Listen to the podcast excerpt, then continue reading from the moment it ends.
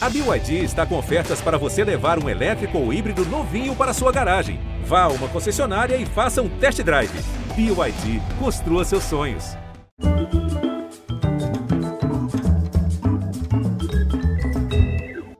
Em 2006, a Convenção da ONU sobre os Direitos das Pessoas com Deficiência consagrou a noção de que não é o limite individual que determina a deficiência, mas sim as barreiras existentes nos espaços, no meio físico, no transporte, na informação, na comunicação e nos serviços. Nos 15 anos que se passaram desde então, algumas dessas barreiras foram derrubadas. Em 2015, a Lei Brasileira de Inclusão tornou crime a recusa de matricular pessoas com deficiência. Nosso sistema de ensino foi estimulado a evoluir pelo e através do acolhimento da diversidade social. O número de matrículas de pessoas com deficiência em escolas regulares quase quadruplicou nesse período no Brasil, um progresso da chamada educação inclusiva. É importante entender que ter uma deficiência não é exceção.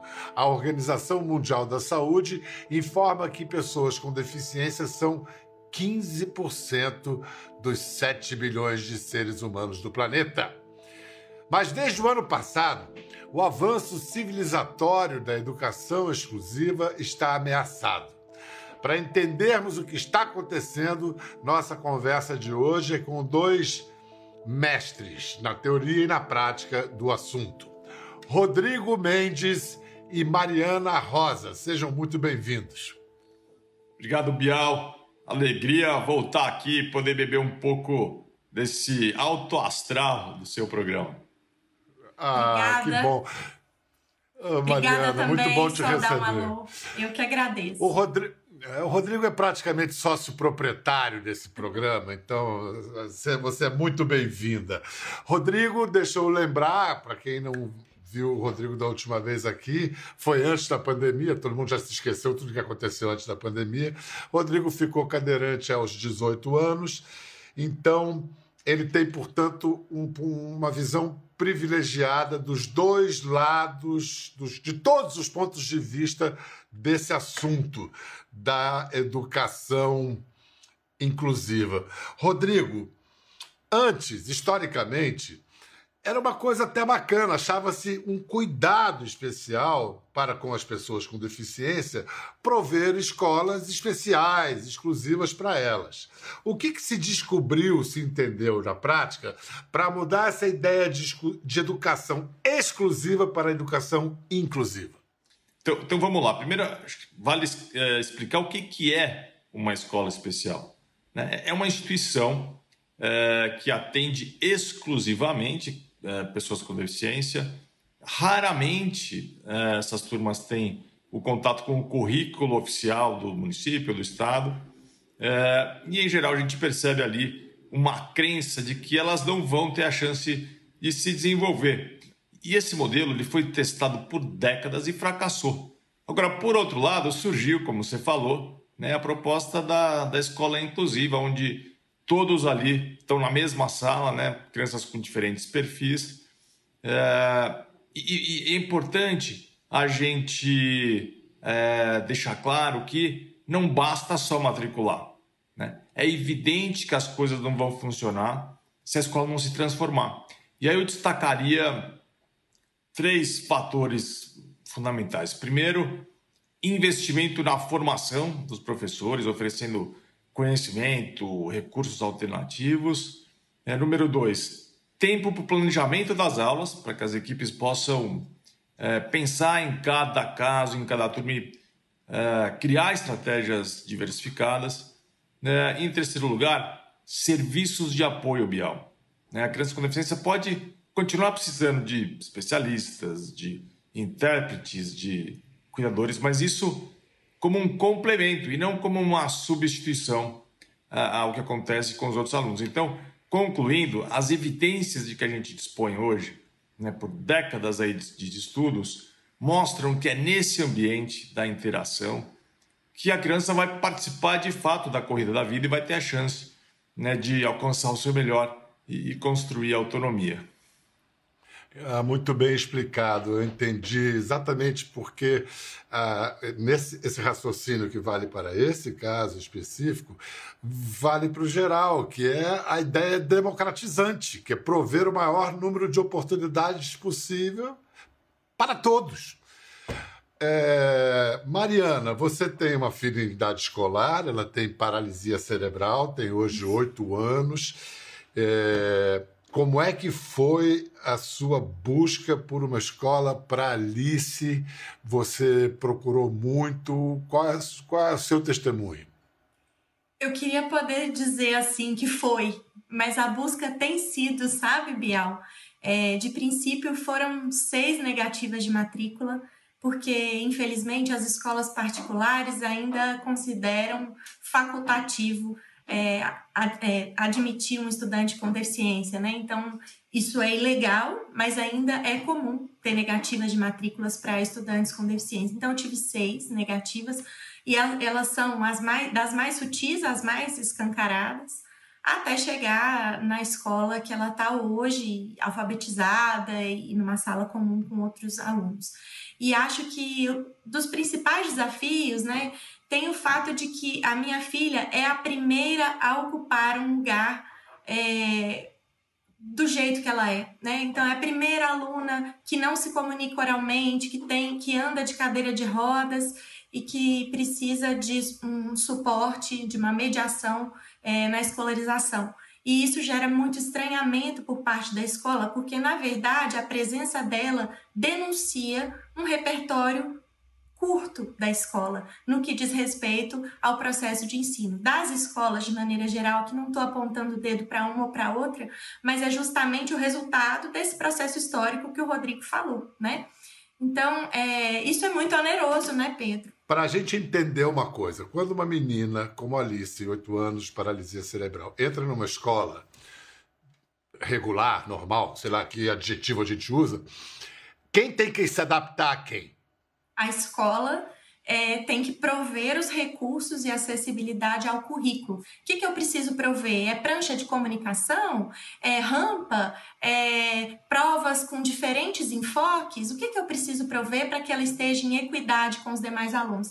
Então, esse é o foco. Não é o laudo que ela oferece, né? não é um carimbo médico, um laudo médico, mas é um plano que vai olhar para a sua característica individual, como deveria, deveria fazer com todos os alunos e pensar como é que eu garanto o ensino para essa criança, como eu garanto para todos. Rodrigo, meu amigo, um dos primeiros marcos legais do movimento pelos direitos das pessoas com deficiência é a Convenção da ONU, que eu citei no início de 2006, trouxe diretrizes para uma educação inclusiva no mundo todo. Qual foi a participação do Brasil nesse marco e que consequências ele trouxe aqui para nós? O Brasil foi um protagonista, né, eu posso dizer, nesse processo.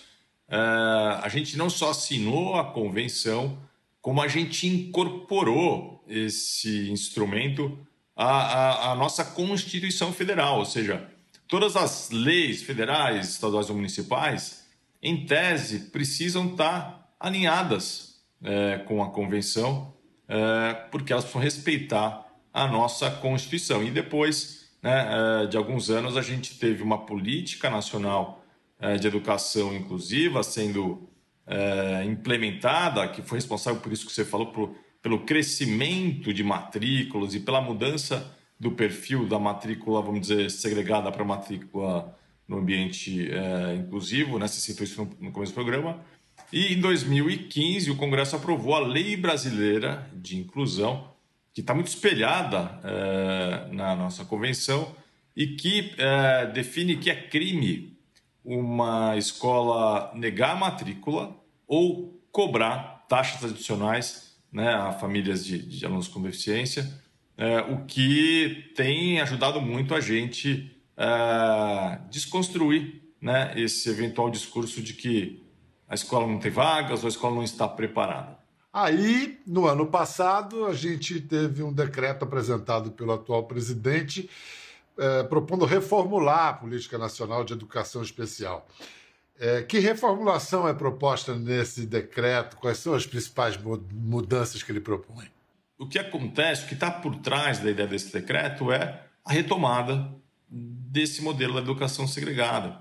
E aí tem várias consequências negativas. Né? Eu, eu destacaria né, o, destinação de recurso público para manter esse sistema paralelo de escolas, né? normalmente são instituições privadas, e aí você enfraquece. O, o dinheiro que precisa ser né, canalizado para a escola comum, né, para essa escola ser inclusiva, vai deixar de existir. Aí sim a gente não vai conseguir formar professores, melhorar a infraestrutura e assim por diante. O Rodrigo, inclusive, foi ouvido numa audiência pública pelo Supremo Tribunal Federal, porque isso está com o Supremo para considerar se o decreto é constitucional ou inconstitucional. É... Esse julgamento está em que pé agora, Mariana? Você tem acompanhado? Sim, tem. Continua com o Supremo. Aconteceu uma audiência pública é, há algumas semanas, que também ouviu várias pessoas, e a gente tem uma expectativa que no início do ano que vem a gente tenha uma decisão final do Supremo em relação a isso. Aquele livrinho ali que eu guardo, uma tal de Constituição, talvez apresente respostas para essas coisas. Mas, ao mesmo tempo, é importante a gente não buscar soluções simples para uma questão tão complexa. Para a gente refletir sobre isso, vamos ouvir o depoimento de uma querida colega de trabalho, produtora aqui do Conversa, a Márcia Galper. Ela tem um filho, o Rodrigo. Ele hoje tem 21 anos, ele tem paralisia cerebral. Vamos ouvir a Márcia. É isso, Rô. Oh, conta pro pessoal sobre é, o que a gente fez.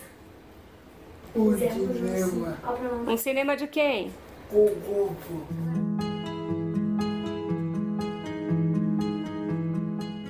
Quando seu filho nasce, você não está é, preparada para alguma intercorrência, né? Você quer se preocupar com a cor da roupa, passear no parque e tudo mais.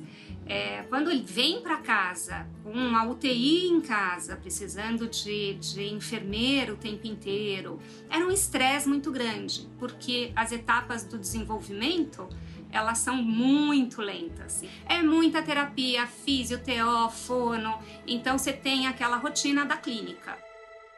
Quando ele começou a fazer toda essa bateria né, de, de tratamento, é, nessa clínica tem tinha uma escola especial na época que eu achava muito legal é que era a própria clínica e os próprios é, profissionais da clínica também atuavam na escola.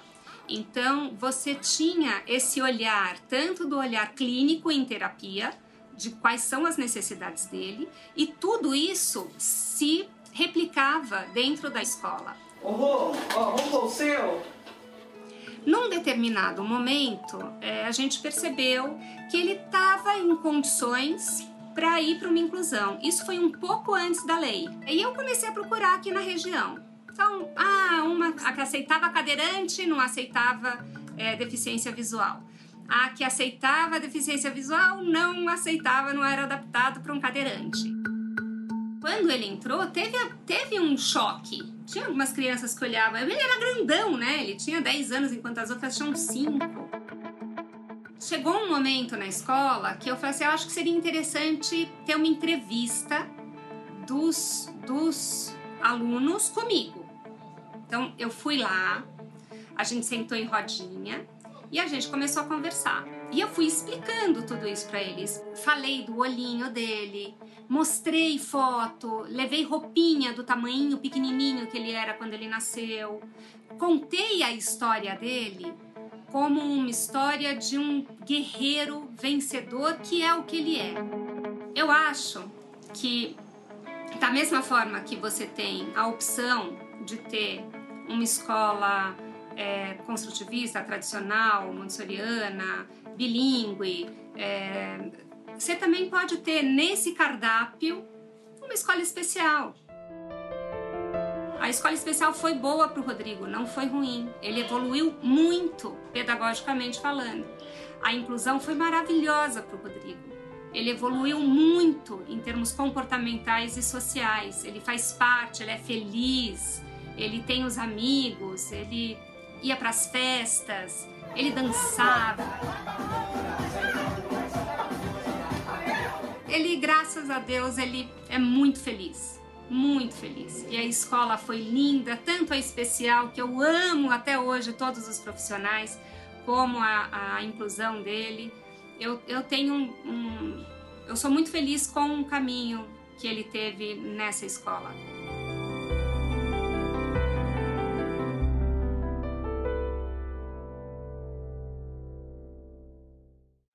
Vamos botar o nosso pensamento dialético para rodar.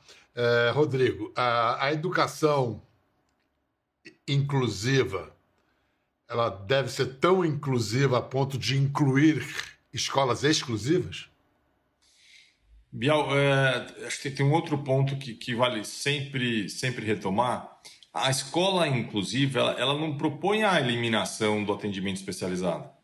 Pelo contrário, é, ela, ela entende que esse serviço é, de, de apoio precisa continuar existindo, mas, mas complementando. Então, aquilo que a gente tinha, como você chamou de escola exclusiva, né, esse tipo de conhecimento, né, esse tipo é, de profissional, é, precisa estar junto lá na escola inclusiva, apoiando os, os outros professores para que juntos eles encontrem é, formas de oferecer acessibilidade, de permitir que essa criança chegue no seu melhor.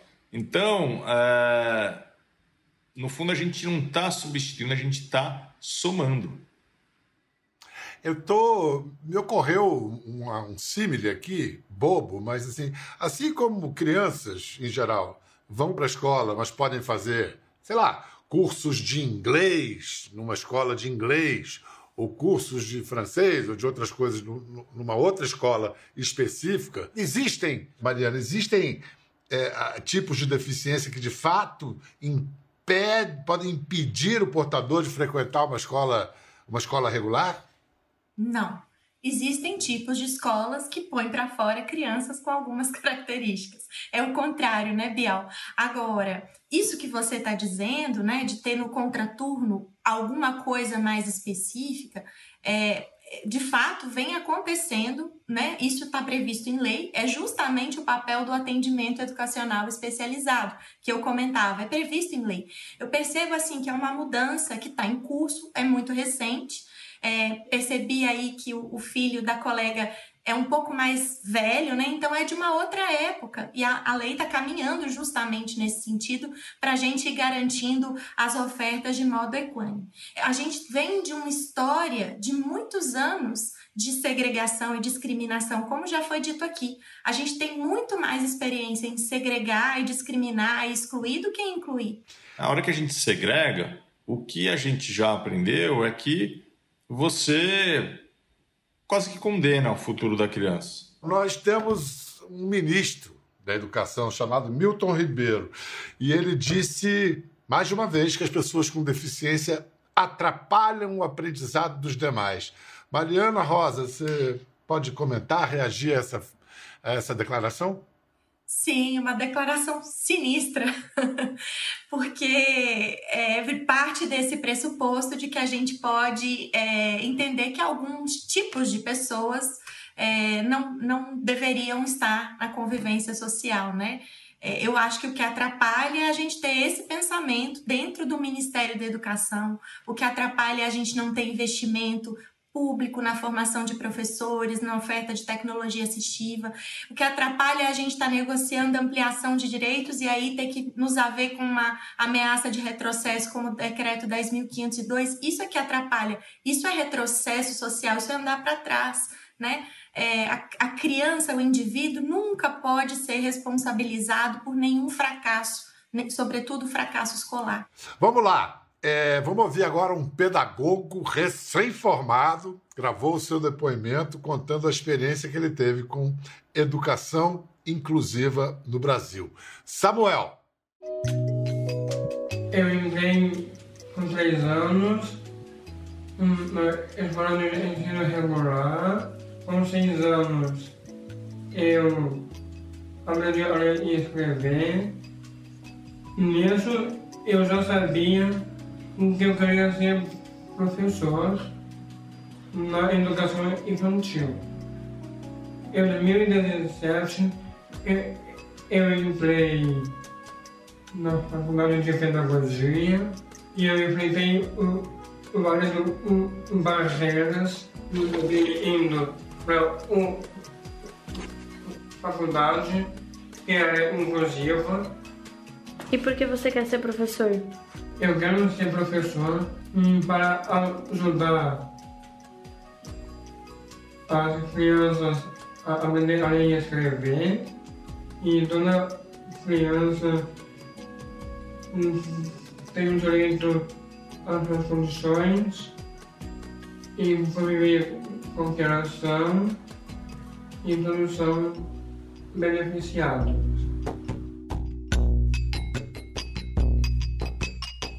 Gente, é, é, muito poderoso simbolicamente. Para mim, isso, isso, me tira o tapete sobre os pés. Eu, eu fui uma criança, eu fui criado num, num, prédio que tinha outro prédio em frente, assim, seis metros de diferença. E tinha embaixo o apartamento que tinha uma criança com síndrome de Down. Eu me lembro do Guilherme. Ele nunca saía de casa. A família escondia ele. Estamos falando da década de 60. Parece muito tempo atrás, 50 e poucos anos atrás. Era absolutamente. E aí eu olho o menino, professor, dando aula. É muito. É muito bom ver que a gente andou, né? Assim, e o que, que falta para a gente andar mais, seu Rodrigo, para nossas escolas formarem, prepararem mais Samuéis por aí? O que a gente precisa, Bel? A gente precisa apostar na escola, né? apostar nos professores. Né? Os educadores hoje dizem que falta conhecimento, eles se sentem inseguros. Né? Por outro lado, né, quando a gente oferece repertório, quando a gente está junto ali, com a Secretaria de Educação coloca isso como uma agenda, as coisas mudam e a escola melhora a educação para todas. É bom deixar isso claro. É, hoje em dia se percebe, Bial, que quando, quando a escola ela, ela assume é, esse compromisso, né, ela gera, eu diria, um desconforto construtivo, porque as equipes precisam se reciclar, precisam buscar alternativas.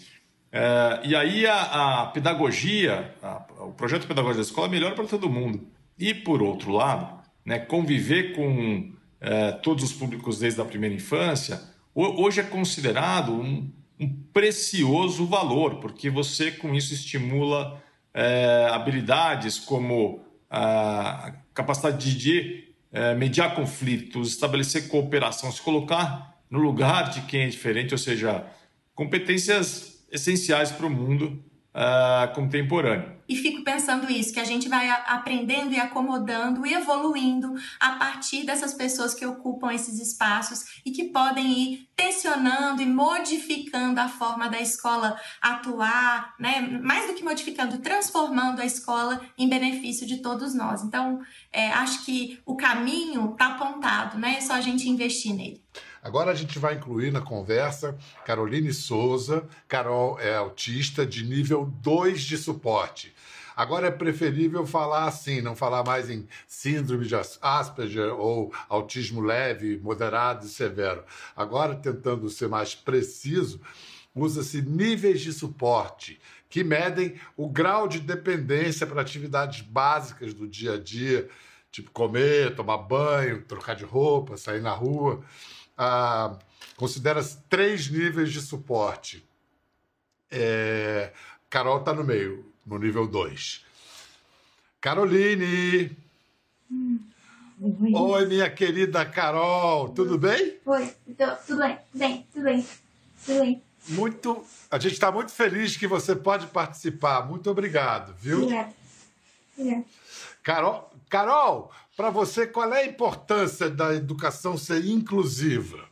Vou usar comunicação alternativa para responder, porque tenho dificuldade em falar. A inclusão para mim é ter as suas necessidades de suporte atendidas, ser aceita e respeitada em todos os âmbitos da sociedade. Eu fui não verbal durante toda a minha infância. A escola nunca me aceitou, não me queriam lá, e mandavam sempre minha mãe me levar para casa. Minha mãe e minha tia foram a minha escola, meu aprendizado. Minha mãe me alfabetizou. Eu era a criança problema, a criança que diziam que atrapalhava. Algumas pessoas pensam que autistas de suporte 2 ou 3 são incapazes. Eu sou de suporte 2 e nunca fui incapaz. A escola é que não me dava a chance de mostrar minha capacidade. Se eu não conseguia aprender em sala,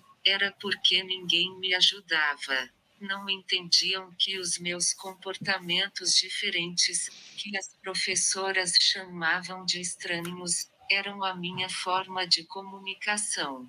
Nem por isso eu gostaria de ser separada dos alunos sem deficiência, em uma escola especial, eu só queria que a escola regular me aceitasse. Só fui ser de fato aceita como sou, na faculdade. Foram cinco tentativas fracassadas de fazer uma graduação, enquanto eu não tive suporte. A partir do momento que me deram todas as adaptações que precisava, eu consegui. Isso foi na sexta tentativa.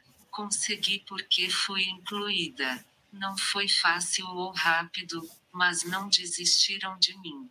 Demoraram oito anos para que eu terminasse um curso de três anos e meio, mas o tempo não importa. Esse ano eu me formei em pedagogia.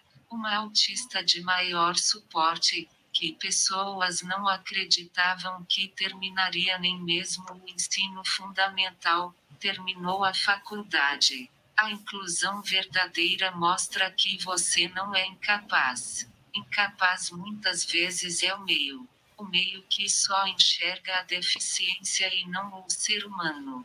Estamos vivendo num período complicado da sociedade, onde muitos de nossos direitos conquistados estão sendo retirados. Não podemos deixar o retrocesso acontecer.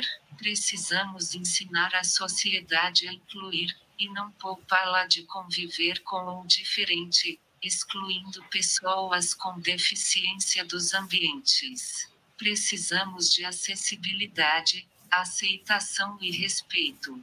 Precisamos ser incluídos. Acabou.